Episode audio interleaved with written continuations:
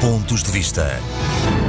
Foram recentemente divulgados os valores das remessas financeiras provenientes dos portugueses residentes no estrangeiro, chamadas comunidades portuguesas. Ficamos a saber que elas voltaram a ultrapassar os 3.600 milhões por ano, isto naturalmente relativamente ao ano passado, 2020, cifrando-se exatamente em 3.612 milhões. Porém, aconteceu uma coisa que não se verificava desde eh, 2009. Houve uma redução do seu valor em 1,4%. Evidentemente, estamos a falar de um valor relativamente baixo, menos cerca de 50 milhões de euros. Mas não deixa de ser um alerta importante. É preciso perceber o que é que estas remessas significam para a nossa economia. Estamos a falar de quase 2% do PIB, mais exatamente 1,8% do PIB, e é um valor que anualmente, desde 2015, passou a superar aquilo que recebemos eh, dos fundos estruturais da União Europeia. E em 2020 foram exatamente mais 500 milhões de euros do que aquilo que recebemos da União Europeia, dos diversos fundos a nível dos diversos investimentos. É assim um valor muito grande. Se for eh, devidamente detalhado e discriminado. Sabemos que eh, a Suíça é o primeiro, a primeira fonte dessas remessas e logo seguida por França. Aliás, é a primeira vez que Suíça supera a França, eh, com cada um com um pouco mais de mil milhões de euros. Depois temos o Reino Unido, Angola, os Estados Unidos, a Alemanha e a Espanha.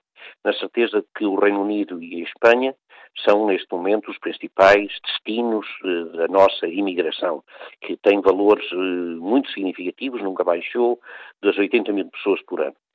Uh, Trata-se, portanto, de um valor que não pode ser desprezado para quem encara hoje o desenvolvimento do país para quem sabe que a economia nacional tem de recuperar. Foi assim quando da última crise, volta a ser agora. É, portanto, fundamental evitar que este tipo de reduções, ou fazer tudo, pelo menos, para que este tipo de reduções não se verifiquem. Na crise de 2010 a 2014, 2015, a verdade é que o valor das remessas aumentou sempre e aumentou de uma forma muito significativa, o que não se verificou desta vez. É evidente que há fatores eh, que têm a ver com, a, com as características da crise que estamos a atravessar, que não podem ser desprezados. Mas também é verdade que pode haver aqui questões que se prendam com alguma falta de confiança de muitos dos nossos imigrantes, muitas das nossas comunidades, nos serviços que Portugal lhes proporciona hoje e mesmo todo este folhetim das suspensões de voos para variedíssimos países. Há sim que fazer um investimento muito grande nos diversos serviços que disponibilizamos, particularmente na rede consular, que sabemos perfeitamente que está numa situação caótica, as queixas são permanentes. Mas esta é uma questão a que voltaremos em breve. Para já fica este dado, que é um dado importante. As remessas dos nossos imigrantes continuam a ser determinantes para o futuro do país e continuam a ter um valor superior àquele que recebemos da própria União Europeia. Há sim que fazer tudo para nos mantermos mais próximos uns dos outros, todos os portugueses que vivem cá e os portugueses que vivem fora. Pontos de Vista.